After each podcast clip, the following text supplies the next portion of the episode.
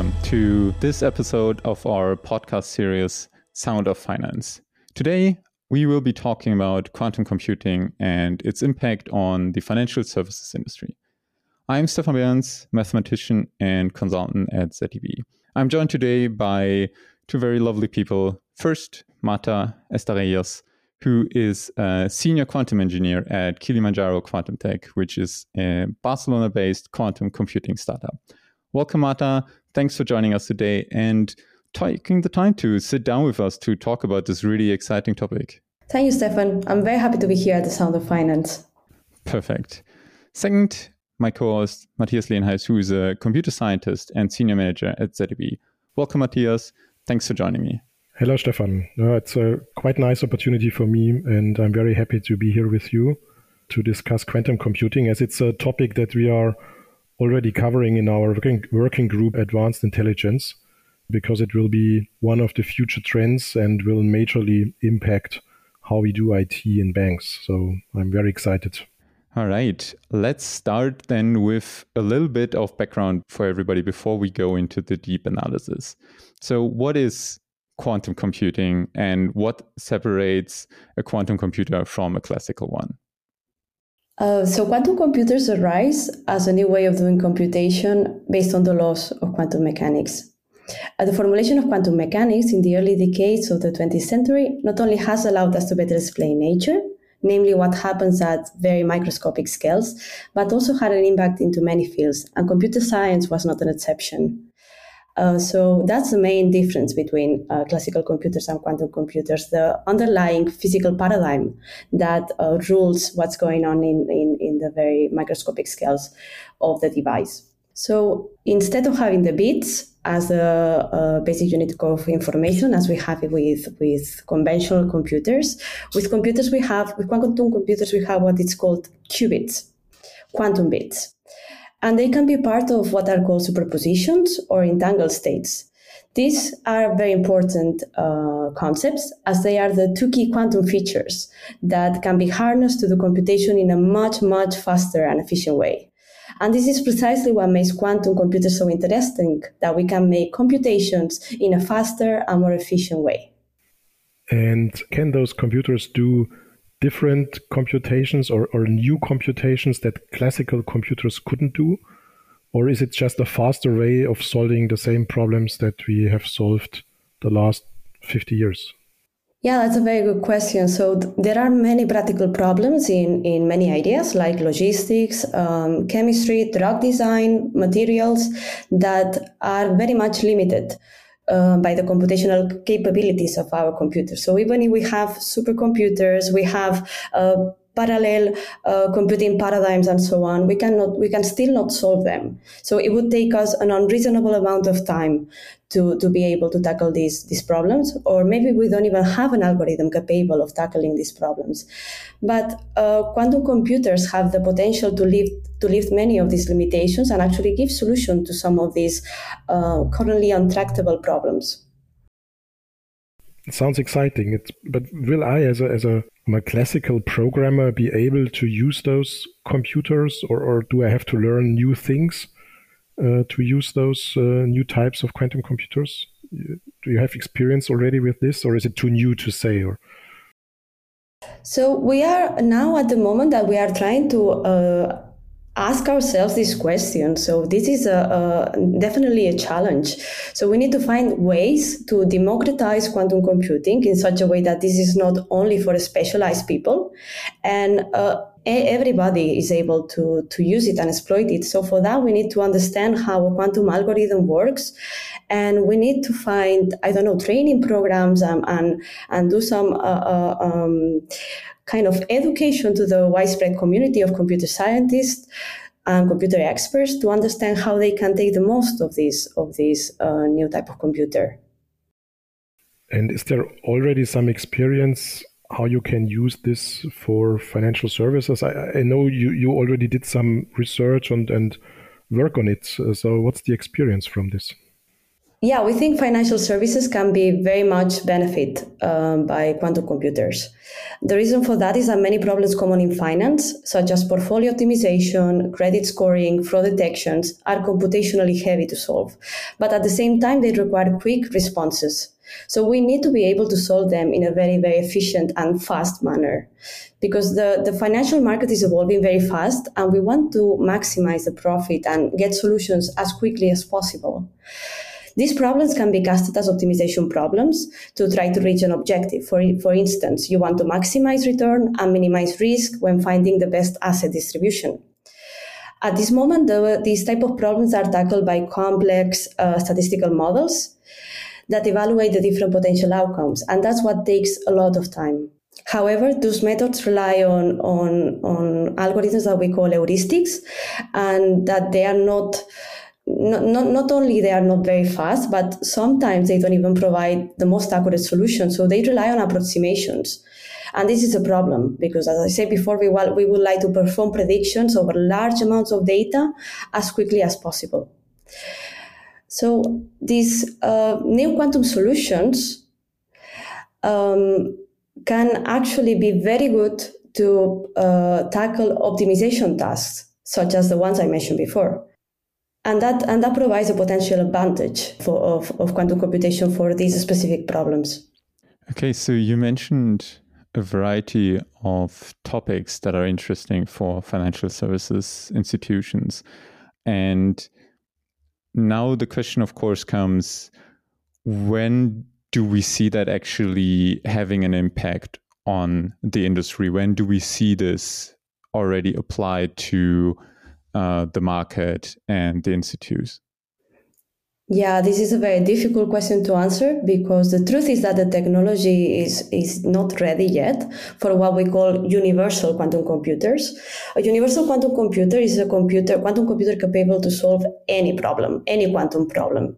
And uh, for, for this problem, this, this computer to exist, we need what is called uh, fault tolerance.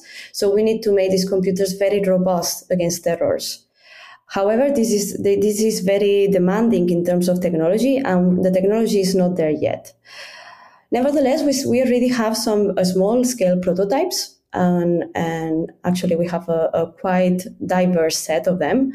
And these are called NISQ devices. NISQ stands for uh, Noisy Intermediate Scale Quantum Devices, and, and the main difference is that they are noisy, so uh, we cannot um, really correct the errors, and the quantum information is very, very sensitive to errors.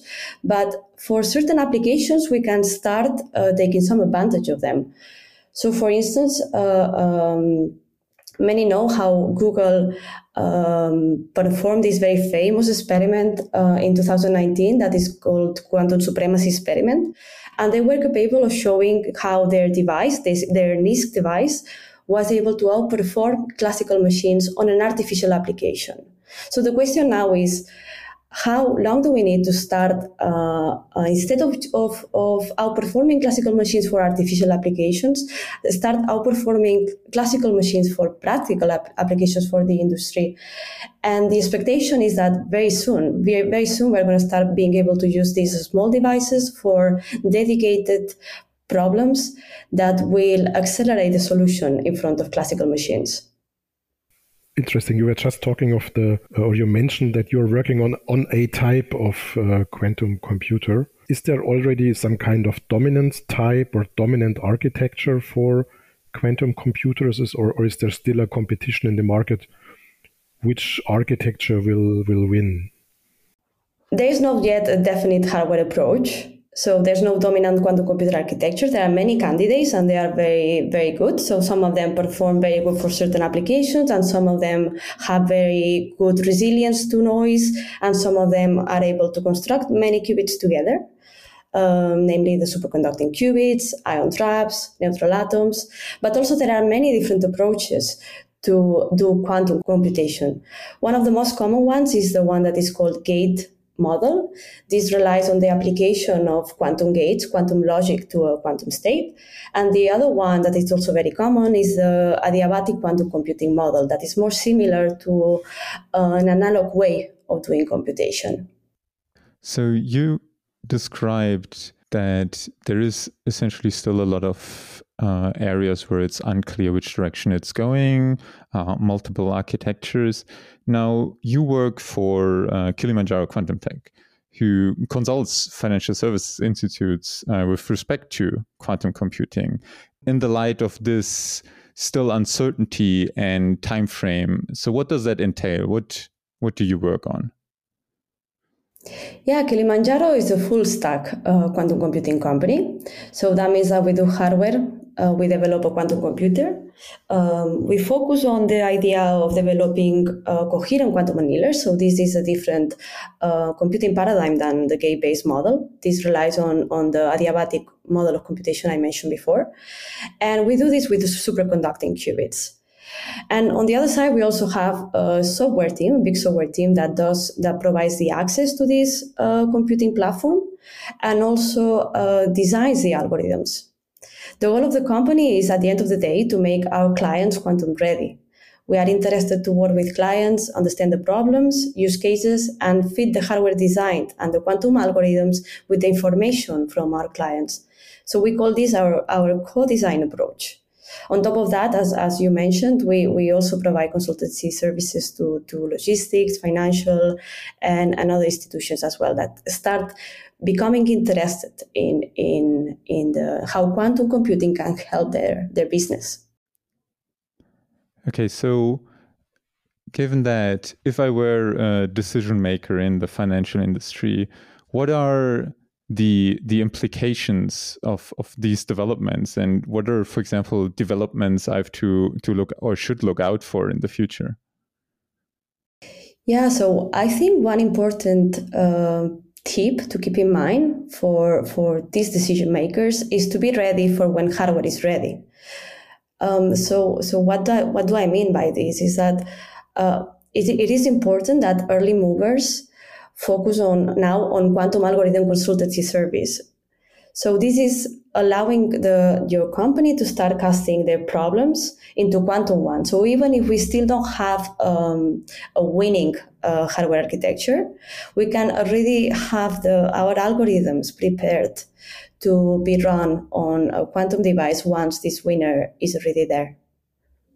So in that sense, I think the time to start getting ready is now this is a very competitive market and many have already started to make a move. There are many large financial institutions. I know BBVA in Spain, JP Morgan, Citigroup that are partnering, partnering with quantum computing startups and forming small research teams to start doing what I just mentioned, to start becoming quantum ready and see how, how they can harness this, this new technology for, for their benefit.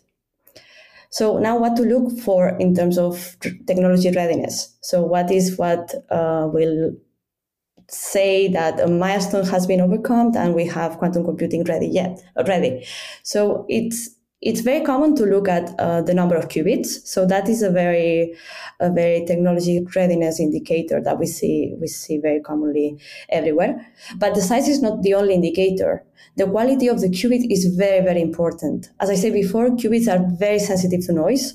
So if there's a very small fluctuation in the environment, the quantum information will, will collapse and you won't have any any good result of your computation.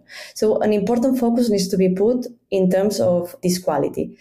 And we need the and the, the concept that is directly linked to this quality is something that is called coherence. Coherence is the lifetime of the quantum information before, before the noise destroys it.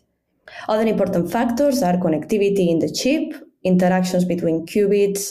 This is related to the complexity of the problems we can encode, as well as the, the speed ups that the computation can, can, can provide.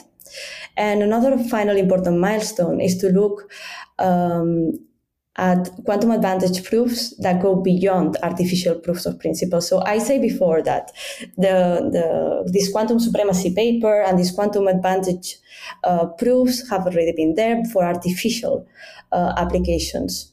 Now it is important to look at quantum advantage for practical application and something that we call practical quantum advantage. So you, you just talked about uh, qubits And I, I read uh, a couple of weeks ago that IBM has come out with a computer called, I think, IBM Eagle, which has uh, 127 qubits. And for me, coming from the classical words, 127 bits is like nothing today.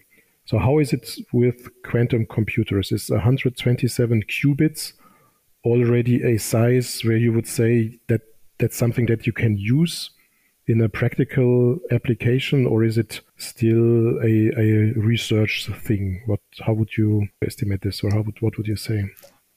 Yeah, exactly. 127 qubits is a it's a huge feat. So it's a it's a great milestone that has been has been overcome by IBM. Okay. And um, the, the the magic of, of of quantum computing and qubits is that instead of having uh, 127 bits, now you have two to the n bits. So while you are doing the quantum computation, you can actually access the 2 to the n different combinations of zeros and ones that mm-hmm. would be your bits. So this is this is, can be seen as a massively parallel uh, um, opportunity to do the computation. So 127 qubits is at the end of the, of the day one, 2 to the 127 bits. So it's a huge, much, much more than 127 bits, right? So it's you can put much more information into 127 qubits than you can put into 127 bits. Is that the the message? Yeah, exactly. Yeah, exactly. Okay. So it allows you to to to investigate a much much larger space in inside your computation, and that's that's the key thing of qubits and quantum information. If you, what I'm asking myself all the time I'm reading about quantum computing is something like when you when I compare it to classical computing, I have an understanding of okay, it started in 1940s and then came the 50s and the 60s with the development of the transistor and, and stuff like that. When you compare this, where are we now? Are we in the 1960s of quantum computing or in the 1970s, 1980s, or are we already in the today? You know what I mean? So the, the comparison of the time scale of the development of the classical computer versus the, the quantum computer.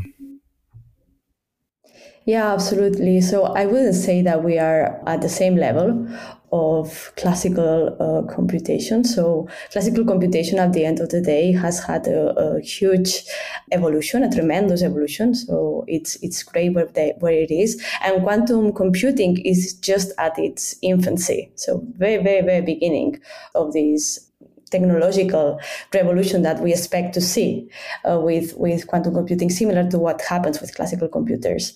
But I would say that uh, we are still in a very early stage. Mm. That's uh, actually that's what would be my observation too. But when you compare it to classical computers, back in the 1950s and 1960s, it was were also banks who started using these early processors and, and computers. Also, they were quite immature. They they started using it. So I understand that banks right now start trying to figure out what they can do with quantum computers. Also, they are still quite young and in early stages because the benefit might be huge, right? And you, you talked about the fields of applications, uh, like optimization problems that we have, like in risk controlling or in mm-hmm. capital markets simulation things. Uh, I think it's justified that banks are thinking about quantum computers, right? Yeah, absolutely. I think I think now it's a it's a exploration stage where, as I said before, I think it's a good idea that these these financial institutions start trying to understand to get educated on what quantum can do for them and uh, start maybe doing the first moves on translating their problems into quantum algorithms. You already have available some quantum computing prototypes that you can use to run very small algorithms. So you can start doing some experiments with real devices and see how this yields the result and how this can, can be beneficial for you. So I think it's time now to start to start exploring all these possibilities. Speaking of possibilities. You you mentioned earlier a couple of uh, areas where this could be interesting, and in our topic group, Advanced Intelligence at zeb, we, as the name suggests, also look at artificial intelligence, which is often uh, computational, very intensive. So, apart from just the efficiency gain there, do you think there will be an effect on the field of artificial intelligence, machine learning? Will it boost the development, or what are your predictions for this area? What will we see there? Yeah, absolutely. So, as, as I said before, quantum computers are not ready yet to overcome uh, the classical information technologies that we see now. So, it's at the, I think we are going to see some hybrid approach where the quantum computer is some sort of accelerator of the classical one, and all the different models of computation um, coexist together. So uh, for, for instance, now with the example of, of artificial intelligence and, and, and machine learning and all data science and so on, we are already seeing a lot of uh, hybrid techniques that combine um, quantum processing with, with uh, machine learning. And there are many, many focuses in research that are trying to understand how um, a quantum processing unit what it what would be a QPU, which is uh, the processing unit of, a quantum computer, could harness uh, huge amounts of data, and and using uh, different machine learning ideas that are that are coming from the classical um, computer science field this quantum quantum processing unit could benefit. So you, you could take the most of the of the um, of the quantum part and the most of, of machine learning and combine them together to uh, very powerful algorithms to deal with big amounts of data. So, would you say that in the future I could have a QPU together with the CPU and the GPU in my notebook? Is, is that a scenario? Well, I don't know if that's going to um, translate into personal computers because uh, um, quantum computers at the moment are very bulky and very big and quite expensive to build. So at the moment, the quantum computers are something that seems to be more suitable for the cloud. So you connect um, through a uh, an online cloud service to the computer, to the quantum computer, that it's located in a lab with uh, all the all the equipment necessary, and you do the computations through the internet. So this is very similar to what happens with the high performance computers, with this, these supercomputing centers that are located in a, in a dedicated place and you just send your calculation there and the result comes back. So what I imagine uh, exactly what you say is that we would have we will have CPUs, GPUs, and other components, and on top of that, QPUs.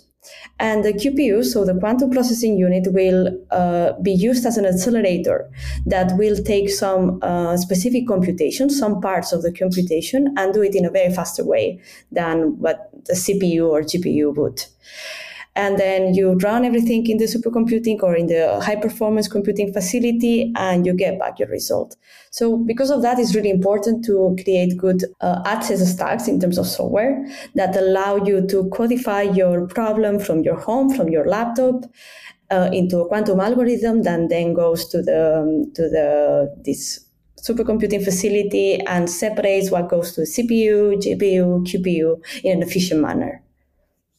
So there's a, a, a famous quote. Uh, I think it's fr- from Thomas Watson, the, the then president of IBM, who said, I, I think there is a, a world market for maybe five computers. He said it back in the 1940s, I, I think. Do, do you think that the same applies for, for quantum computers as well? So will be there a monopoly of very few manufacturers and very few providers? Uh, of those computers uh, because they are so still so expensive to build, so expensive to run, or will we will there be some scale and and there might be might be a huge market for it? Well, this goes very much in line with the with the problem. Um, uh, um, one of the challenge that we have at the moment, and is that the quantum computing uh, uh, the understanding of quantum computers and everything that surrounds surrounds them is only for a few because uh, you need to have a very specialized education to, to, to be able to, to program them, to design them, and so on. But as I think as we as we develop the basic research lines of them, and as this becomes a, more of a widespread technology, mm. we are going to end up seeing something similar to what happens with classical computers, with um, the laptops. So now you you can have uh, high school students that program with their laptop, and maybe they didn't have to go through a PhD in computer science I, I expect something similar to happen. Yes, yes, of course. But this takes time, of course. So you mentioned essentially a couple of kind of issues that still need to be overcome. One is essentially the size and also related to this kind of the cost of maintaining it and also working on it, but also now the kind of lack of democratization of it. What do you think are, apart from these things that the technology needs to overcome in order for it to become mainstream or have a chance at becoming mainstream?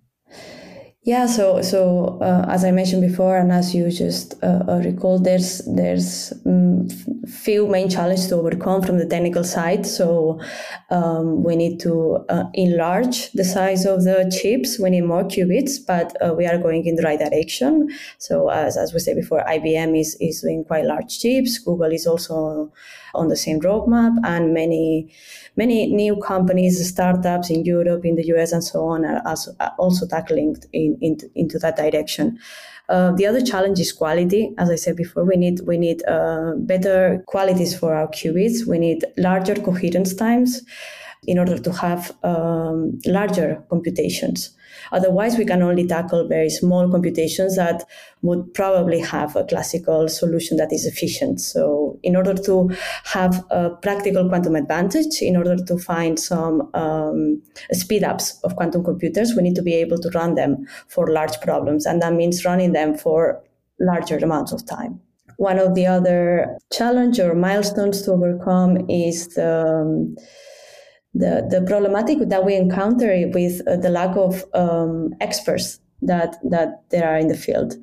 So we have a problem with human resources. So many companies are appearing, many many research groups, but not so many people available to hire, and that's that's a big issue. So so it's important to to, as I said before, provide good training programs, promote um, the different education programs at university that focus on quantum technologies, not only on quantum computing, but also some of the causes of quantum sensing, quantum communication, and, and so on. It's important to promote these, these, these programs. And also give good uh, consultancy services, provide cloud access to, to the devices, like have um, open source uh, algorithms that people can start try in, in, in different available devices that you can access on the cloud such that people can start learning how to how to use these these this new technology. Otherwise, we will have the issue that um, that we, we, were talking before that this is going to only be for experts. And if we want this to have a widespread impact in industry and in, and in, in practical applications, we need to, to, to make this technology available to everyone. Are there places where I can go today to, to learn to work or to program quantum computers? Or, or are there books or schools? Do you know of some of or? Yeah, I know there are plenty of uh, these online training programs that are, are quite start from from scratch, and um, they are uh, provided by MIT and different universities. Are, I'm talking about these online education uh, short courses. There's also a lot of training programs that are uh, mainly um, provided by IBM. IBM is putting a lot of focus on this on these training programs using uh, their software stack, what they call Qiskit. And there are many, many different events on, on hackathons and, and, and conferences that, that um, aim to, to provide a very top-down approach of this of how to program quantum algorithms with their with their machines. And those are very useful to learn the basics of of, of quantum computing. So i could start today right? So after this. Yeah, yeah, yeah, absolutely. I could go to, to IBM and and uh, watch one of their videos and start programming. That sounds great. Yeah, and you can actually have access to their machines. So some of them are open, and so you can use them. I think they have uh, different devices with five qubits that you can you can access to and run a small algorithm. Of course, it's not going to be a big algorithm because with five qubits you don't have that much to do. But it's it's um, it's great for experiments. Yeah, as you said, gaining experience is important now, right? It's a very new technology, but very promising. Yeah, yeah, absolutely. Yeah, thank you so much, Marta, for all of these insights into the world of quantum computing and especially for your perspective on what it might mean for financial services institutions. Thank you very much for having me here. It was it was a pleasure. And also thanks to Matthias for joining me. Yeah, thank you. It was uh, a pleasure for me too. I was very insightful and uh, I gained uh, some really helpful experience and on on quantum computing. Thank you very much. That's all for this installment of Sound of Finance, podcast series by zeb. You can find uh, further discussions on this and other interesting topics regarding the world of finance on our website, zeb-consulting.com. Also, if you haven't already, be sure to subscribe to this podcast via your favorite platform. We hope you enjoyed today's conversation and that we will talk to you in the next one.